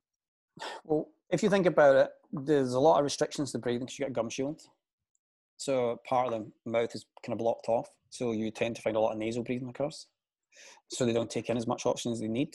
So if you think about the whole circulatory system, you think about you need oxygen to come in, you know, to the system. So you tend, what you tend to see is a lot of boxers aren't breathing the way they should, and a lot of it is that natural feeling of restriction in the mouth. So they start to open wider on the mouth, and they start to try and suck in too much air, and you start to see massive changes in breathing. So suddenly they've got a massive influx of air, and other times they get very restricted. At other times, as they fatigue, they start to lean forward, and you start to see the diaphragm gets closed over, and you mm. still not getting in. So part of the, the part of the thing is you want them to do is to be able to breathe because breathing not only obviously helps circulation and getting oxygen in, but from a physiological and psychological point of view, effort feels slightly less if they're breathing. You know, as soon as you start to hyperventilate and really struggle with the breathing, you start to see a laboured approach. Psychologically, they start to feel tired as well. So, so we have started adapting a process of trying to get them to regulate and feel their breathing, to try to analyze when in the rounds they feel like they're struggling, and to back away and create space to get the breathing back under control. And we've demonstrated it to them via pad sessions, bag sessions with intercostal muscles, um, mm-hmm. along with we've looked at like the Zephyr bioharness mm-hmm. um, because that gives you breathing frequency, ECG, and a few other nice nice tools in it. Um, and we just try and get the try and get them understand that if they're you know they're doing 55 breaths a minute, something's not too good. So they need to kind of calm that down a little bit. Um, so what we normally do them is we like to sit them down and, and, and when we're doing the metabolic test and sit and go right, okay, so you're doing 12, 13 breaths per minute. You're normal at rate. And when you're in your boxing session, you're peaking up to 45, 50, or whatever the number is, we would rather we try and bring that down. Then we'll just do it through a lot of. I haven't done a lot of breathing specific drilling with them other than more because I'm, I'm kind of trying to work out what would be the best exercises to do to encourage better breathing and posture that we can translate into the ring when they're being punched in the face. It's kind of hard. So it's kind of hard. So we're kind of trying to make it much more a conscious process of feeling mm. when they're labelled and then explain it between rounds. But I think it's probably, as far as I'm aware, there's no research on it in boxing at all on breathing frequency. There's no research on rest and recovery rates and how breathing affects that. That's mm. been the biggest, probably for us, the, the, the biggest um, change in a lot of ways is getting them to relax their breathing in the recovery minute. Because a lot of times I've seen earlier, they come in and they're quite, you know, they're heightened state, and you just want them to just totally relax and shallow breathe and just bring the breathing down, mm-hmm. get the heart rate down, so when they start a bit more fresh. That's that's probably been one of the biggest ones for us. Yeah, you said you but, said shallow breathing in the in the minute rest. Yeah, uh, just relax, just get everyone calm down. Is it is there a place for some not hyperventilation, but just uh, just some some good breaths in order to you know get whatever CO2 is in there out uh, before you start your, your shallow breathing yeah. after a hard yeah. effort? Yeah, yeah, definitely. There's, it, it's the, the problem we have with that is, and we've tried to try a lot of different methods, is that that's fine in controlled environments. If you've got mm. even an infield, so say we've got two of our lads that spar regularly, that's okay. You can usually you can get that. You can get a nice exhalation, get CO2 out, and then go through into some breathing pattern. But when they're actually in a competitive spar and it's maybe not going the way they want it to go, or you're in a different gym, like we went down to Manchester for sparring at a gym there, and the temperature in that gym was insane. You know, like 13 degrees in Aberdeen's like the tropics. But when we went down there, in that particular gym, they had the heating on 24 7 we walked in and it was it was like Barbados. It was like what? So and it was kind of ironic, right? Because we've done all this breathing work with Billy beforehand, a few weeks, being like, you know, relax your breathing, because he was getting conscious that maybe he wasn't breathing right. So we done all this breathing work, exhalation, sharp exhalation, get CO2 out, get nice kind of shallow breathing, get everything on the, and it just went right out the window. Because suddenly we're in an environment where the temperature was so high, heart rate was elevating at crazy rates, lactate was through the roof, and he just was really struggling to breathe and it was a hard job to get him to relax. It, it, took a while, a few rounds to get him to climatize and say, okay, just we're going to have to find a method that works here for you. Mm-hmm. And the method for him was just basically dog panting almost. It just was just try to kind of get air in and just relax, and that that's kind of what worked. But it kind of made me realize again, you're you you're, you're down to kind of the environment that you're in. Mm you know, and, and that that's one of the things I'm going to do in the PhD now is, is have a look at environmental factors. But but I think it's it's an area that I need to delve a lot more into. It's just finding the time to spend getting right into kind of breathing methods and what would work and what wouldn't work. But the other thing as well is in competition they have ice. Mm-hmm. So in sparring, you very seldom ever use ice. Now I don't. I've spoken to some people that are well more in, up on environmental physiology than I am, but you're not going to change much in a minute with ice. It, it's it's almost more of a psychological thing. Than it is. Yeah. So what we are going to be looking at is if an athlete has a preference for ice on their wrist or their foot, their ankle, and psychologically it changes the rate of perceived exertion, it would be better to do that. It will look crazy on television, because it'll be like, what are these people doing? Um, but if it gives the boxer psychological, almost like a biofeedback loop whereby they start to feel more relaxed, then it's worth looking at. Because I think in turn that that may affect respiration as well. We may see changes in breathing frequency mm. via that approach. But um, but yeah, it's just there's so much to try and to look at, and then you're also looking at does it actually have a performance effect? Mm. Or are you just doing things because you should be looking at it? One of my supervisors said that to me just because you think you've got a good idea doesn't mean it's going to actually be a good idea. And, and that's something that's always kind of stood with me. And I think that's pretty, pretty spot on. Which is, yeah, it. it's true. You can always look for things to optimize, but then at the end of the day, you know, as the English might say, does it make the boat move faster? You, yeah, you have to uh, make sure it translates to the, the field of play or to the ring or to the sport, because otherwise you're just, you know, as uh, Keir would say, you're shuffling chairs on the Titanic deck. yeah, I mean, it's and it's funny because you know when I started getting involved in performance ten years ago, we we throw the kitchen sink at everything. You know, strap this on, strap that up. You know, neuro feedback devices, EEG leads. You know, and then now it's like, now we'll just do a couple of moxies and you're you moxies and a heart rate monitor, and we're we're mm. good to go. Blood lactates occasionally, blood glucose levels occasionally playing around with the idea. Uh, I'm trialing the wife's trialing some continuous glucose monitors at the moment to see whether whether that's going to yield any benefit. I kind of at the moment no no feelings either way on it. Uh, mm. I, I, would be curious to see whether it would be beneficial for a boxer that's in a weight cut phase in the early stages mm. of a weight cut phase. Whether it would be any benefits to that, I'm not too sure. Mm. Um, but we're kind of keen to look at things, but very, very few of it actually goes into actual application. And we've tried, I think, every gizmo under the planet, and a lot of the gizmos we end up sending back because it's just they, they, they just don't work. Or yeah. we spoke about this the other day. There's some tech out there that's absolutely phenomenal endurance athletes because it's been geared up for endurance athletes, but it's it, but it's not properly marketed that it's been geared up for endurance athletes. And then when you put it in a boxer, you just see that it, it just fails. It doesn't do what it's meant to do. It doesn't pick up what it's meant to pick up. And it's not because the product doesn't work. It's just because it was all calibrated and tested in the lab specifically for a, a demographic that they were kind of interested in. Mm. And then troublesome people like me go, well, wait a minute, that doesn't work. And then then the S&C department and the sports scientists start pulling their hair out because, oh God, I've got this guy. He's kind of uh, moaning that it doesn't do what it does and he's, he's got he's got a lab, so he's been testing the lab against a metabolic device, and you know, and it's it's kind of funny, and you know, if it does a few times with companies, and either they're super responsive to it, and they change their algorithm, or they'll just like, we'll just give you a refund, and just kind of um, which happens more than not. But I mean, that that's the problem, I guess, as well. It's you know, we learned this with the Moxy pretty quick that person A and person B are two different people.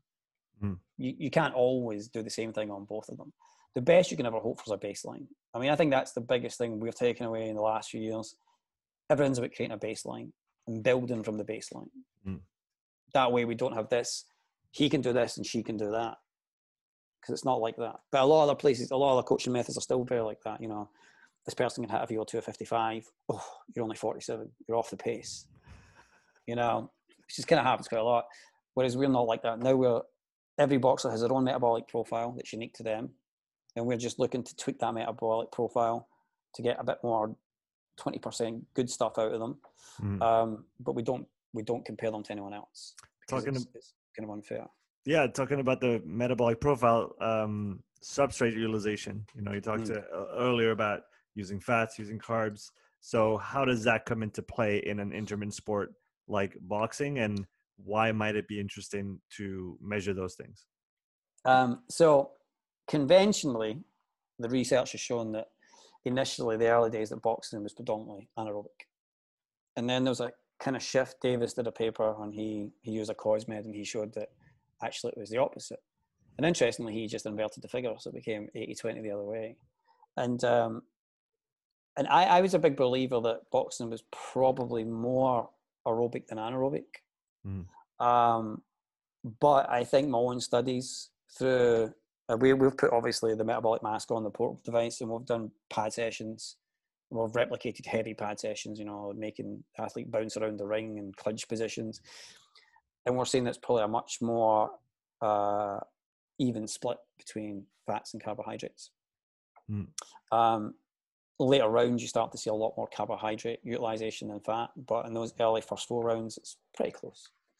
Um, and it kind of interests me because when you're going through, like, say, if we use Billy as an example at the moment, so Billy's only 1.7 kilos out, or whatever it is this morning.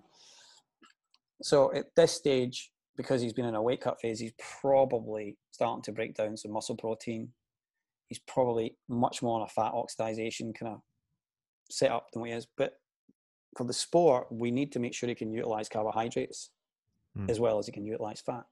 Because for those high explosive moments, to that kind of creatine kind of phosphate and stuff.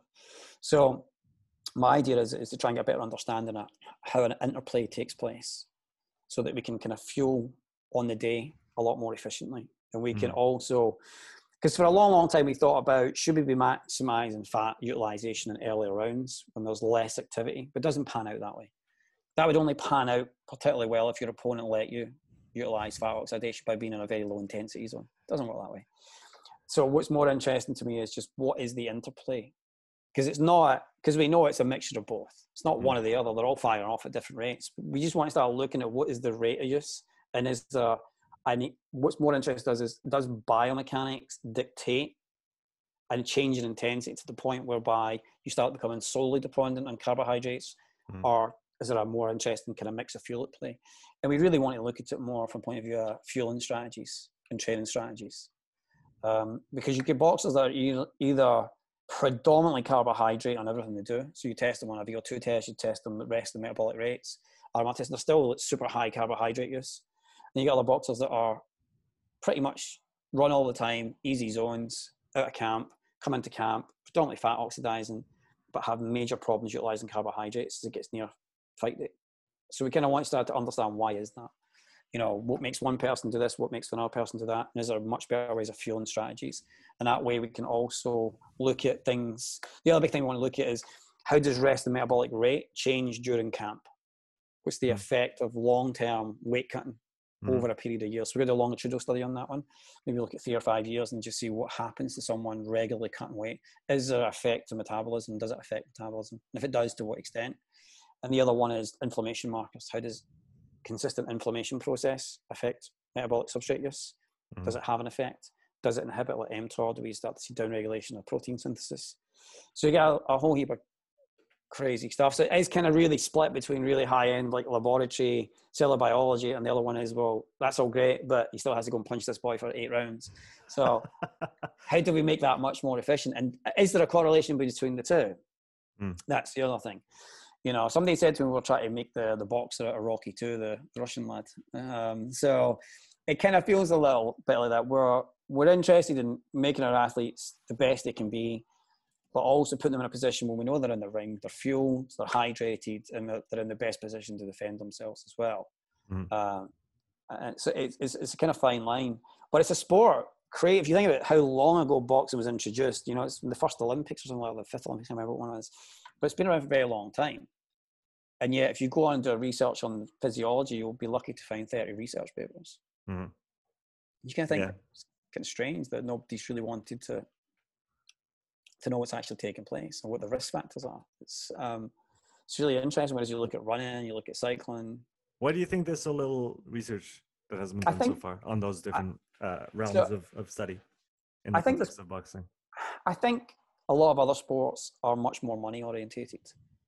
You know, um, a kid may struggle to pay fifty pounds for a, a reasonable pair of boxing gloves, but usually a good recreational weekend cyclist. And I say this as one of them myself can go and buy like a three grand carbon fiber bike. You know, there's a massive disparity between the two of them. So I think that's part of the problem. And I also think that there's just maybe not enough people at PhD level want to spend a life with boxers it's not a sexy thing to do a PhD on necessarily. It's not for me. It is because for me we could change a lot of things, but but I'm at the latter period of my career, so I'm at the end of the runway, so it's easy for me to do it. Um, I think a lot of younger people at PhD that are thinking to move into research and academia are probably wanting to looking at things like cell signaling, you know, mTOR, you know, or SNC style things. I, don't think there's maybe enough interest to want to really look at what's taking place in boxing Mhm. physiology. I think that's probably it. Um, and I also think it's a very polarizing sport. You know, I don't think my wife's medical partners really understand what I do. I think they probably see boxing is still quite a barbaric sport, you know. And it's a funny one because when I do like the lectures or presentations and things, people still think boxing is super dangerous because people die all the time. But people die in motorsport more than what they do in boxing. When you start looking at the statistics, it's yeah, it's just it's very unfortunate when it happens. There is a very visceral content, mm-hmm. and that's I think what makes it look so shocking. But the safeties come on leaps and bounds. But so I think it's a it's a case of one, there's not enough money in it. Nobody's going to fund it. Nobody's funding me. My PhD is all self-funded. Nobody wants to pay me anything for it, which is fine. Two, I think it's quite polarizing as a sport. And I, and I, I think three, from an academic, if you're going to academia, I think it's probably, I'm not sure it would take you. You know, if you went to an employer and said, I just did three years of my life with these five young lad boxers, learn how to kind of make them more efficient. I'm not sure. And I think that's probably what it is. And I think um, I'd like to see that change, but when you look at the the research, it's all in amateur boxing. There's very little in professional boxing, and that's probably just because there's a lot more readiness to get access to amateurs. There's a lot more of them for a start. I've just been in a very lucky position that, with my experience in combat sports, I've got access to UFC fighters. I've worked with a whole heap of higher end athletes, which makes this PhD work. Because my wife and I was having this conversation, and she was like, "Oh, you could should have done your PhD maybe when you're your twenties," which I had the opportunity to do a PhD in my twenties, and I, I declined it. And I said to her, the difference would be that if I was 25, it'd be very unlikely I would have access to the athletes that I have now mm. to do this type of PhD. And that to do this type of PhD, you probably need to have been in the sport for a long time and have readily available access to professionals that are prepared to listen to your nonsense and, and let you do crazy things um, in order to make it happen. And, and that was one of the big issues with universities was that a lot of the universities that were interested were not local to me. So mm. it have meant taking boxers to labs in London or whatever else. That that becomes that's just not going to happen. So it was it was kind of lucky to find Abertay that were quite keen, but but we'll see. I think um, there's a lot more S and C papers coming out for boxing than there is physiological papers. There's a lot more looking at, you know, does the landmine press or does the shoulder activate a bit more or, or things like that, or power generation, which is all kind of interesting to me. But I still don't think it addresses the, the underlying things that we need to know mm. about training. Because the physiology will dictate what we can do in the S&C, whether it's beneficial to put on some muscle mass in the anterior posterior deltoid versus is it better to have rec fem a bit more activity. So I think I think it's exciting. I think um, for me it is anyway. I'm just very, very lucky um, that they listen to me. Um, and they trust me, which is kind of the big uh, surprises me that they trust me actually some of the times. Um, like tomorrow, for example, we're going up. We'll, we'll probably do RMR test and we'll do body composition. We'll do lactate. We'll do blood, blood glucose. I will do spirometry. Um, because I just want to make sure three weeks out that everything's in place. Mm. Um, and then we'll probably subject a couple of them to some sparring sessions with the Moxy, and we'll also do hand speed velocity checks, and we'll probably also potentially we'll have to wait and see if it's going to work out. I would like to do some pad evaluation with the metabolic device to have a look at how Billy is now in camp versus how he was when he first came into camp. Mm because that'll tell me how his body's responding to training and how he's responding to weight cut phase and whether at this point, you know, because I suspect, and if Billy's listening to this, you're not eating enough, lad. Um, so you know, and, and that's it. Because I'm actually my role in Aberdeen's interest because I'm responsible for everything from S and C to performance nutrition to sports science to everything. So it's, it's, quite a big role. I often think that I think, wow, I get sucked up into this one. Um, so, but but it's so interconnected. Everything's so interconnected. You need to have a little bit of understanding of all of these things, I think, to get kind of the best results. And most of what we do is all in house. We have a couple of external S and C coaches, but generally we do everything in house. Mm. Um, can you talk about? I want to finish with uh, a couple things. Can you talk about the the presentation you'll be uh, putting together or doing for the the upcoming Moxy Summit? um, good question. Um, so I'm probably going to do. I'm thinking it's it's going to change. Originally, I was going to do off the research I was going to be doing with the university, um, but that's not going to happen in time. Um, so what I'm probably going to do is on Billy Stuart and Dean Sutherland, their process of using Moxy in preparation for the IBF and WBO title fights, and how we used it to inform biomechanics and training methods and recovery methods. I think that's probably what I'm going to do. I think mm. it'd be nice. I, I don't. I thought about doing. I'll touch on substrate because I think I think Andrew's going to mention that in the ta- table that it's kind of like on substrate, uh, which kind of is. But I think I want to do maybe a bit more of applied talk because I think historically the Moxy seminars are a lot of theoretical talks.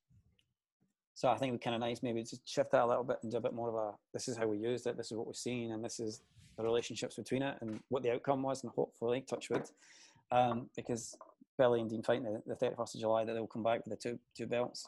Mm-hmm. Um, so um, so that'll be good. So I think that I think that's what I'm going to do at the moment in time. I've kind of I think it's probably the, a better presentation than a dry talk on you know glycolysis. uh, I'm I'm with you there, and maybe in line with that, uh, a, last a last question. Although I, I love glycolysis, it's it's fascinating. Yes, yes, uh, glycolytic pathway. And, yes. Um, and to build on on your last statement, if there are some maybe curious boxing coaches out there, uh, S&C box coaches out there that want to learn more about you know all the things that you talked about and like you said mm. it might not be fully accepted in some circles or even known at all uh, in, in some places where can people start to to find to, to, to learn about all that uh, they could uh, find me on my very lonely Instagram page. Uh, I'm really terrible at social media, um, so that's the Andrew Usher. And I think my Facebook, actually, I think I think my Facebook and Instagram is Evolve Performance UK or evolveperformance.co.uk or even Northern Sporting Club in Aberdeen. So, um, yeah, kind of not we're not actually we are we're funny kind of funny that we mean David McAllister are very alike. As soon as a television crew presents themselves, one of us is scuttling to go to the toilet or, or disappear. We're not very good with kind of even podcast. oh my god, podcast. Um, we're not very good with kind of um, things like that. But yeah, I'm on there. So I don't really post a lot. If it is, it'll be boxing related.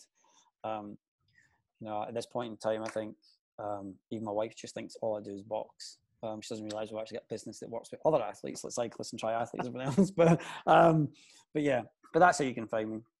Um, I'm always open to discussing and chatting about what we're doing. What we're doing. We are going to be putting on. Um, I think probably probably most likely the end of year next year. Put together maybe some online courses on how we use things. Mm. Uh, and, you know, we're starting to get. We're starting to see a lot more boxing coaches going to hit us up to do training camps try and bring the sport science in. Mm. Um, what I'll say about that is, is that's some of them think you can go down for you know a couple hours and produce magical results. It's not like that. It is quite a detailed process because you need to see a fighter during a camp and ideally before a camp to get an idea of how they respond to certain training adaptations and everything else. But if anyone it is really interesting in going down the rabbit hole, it's very deep. It's very dark. Bring a torch. Um, Don't come alone. yeah, it's like dying. Was it that thing, that movie with the rabbity thing? It's quite a dark, weird place to go at times. Um, but it's kind of, you know, I, I, keep thinking about my supervisor said when he says, you know, conventional kind of models are there to be broken. I think that's very, very true. I think, you know, sounds I like a mission statement. Yeah, it's, it's kind of, you know, like when, when you sit your PhD supervisor and you, you discussed a few things, and the last university I was debating did the PhD where they were like, Are you trying to tell us you want to go against like Schulman's bioenergetic model? And I was like, No. I was like, No. um, they're like, Because it seems like you want to redesign some, some conceptual understandings of bioenergetics and cell biology. And I was like, mm, Not really. Whereas I think John at Aberdeen is a bit more, let's see what happens. Mm. You know, and that's exciting. And I think it's just a you know I, I look at other sports and I, I, think all the things that have taken place. Running's a, a, a classic one. Loads of people doing gait analysis, bioenergetics, biomechanics. Um, the last two universities I've been at, their 3D motion capture lab has purely been set up for running mm-hmm. and measuring bio, biomechanics and gait. Um, and I think about all of that, and I think if we could just take that into some other sports, we could start to get a much bigger understanding of human physiology as a whole rather than just as segmented little pieces, which is I think what we do in sports science a lot of times. We just segment small components and we forget about the whole body and how we piece it all together. And I think I think the more we can do that, I think the more it translates translate across to general health, general population, and just general longevity. And I think I think that's where we should be going with sports science. Andrew, thanks so much for coming on the podcast today. You're welcome. Talk to you soon. Yes.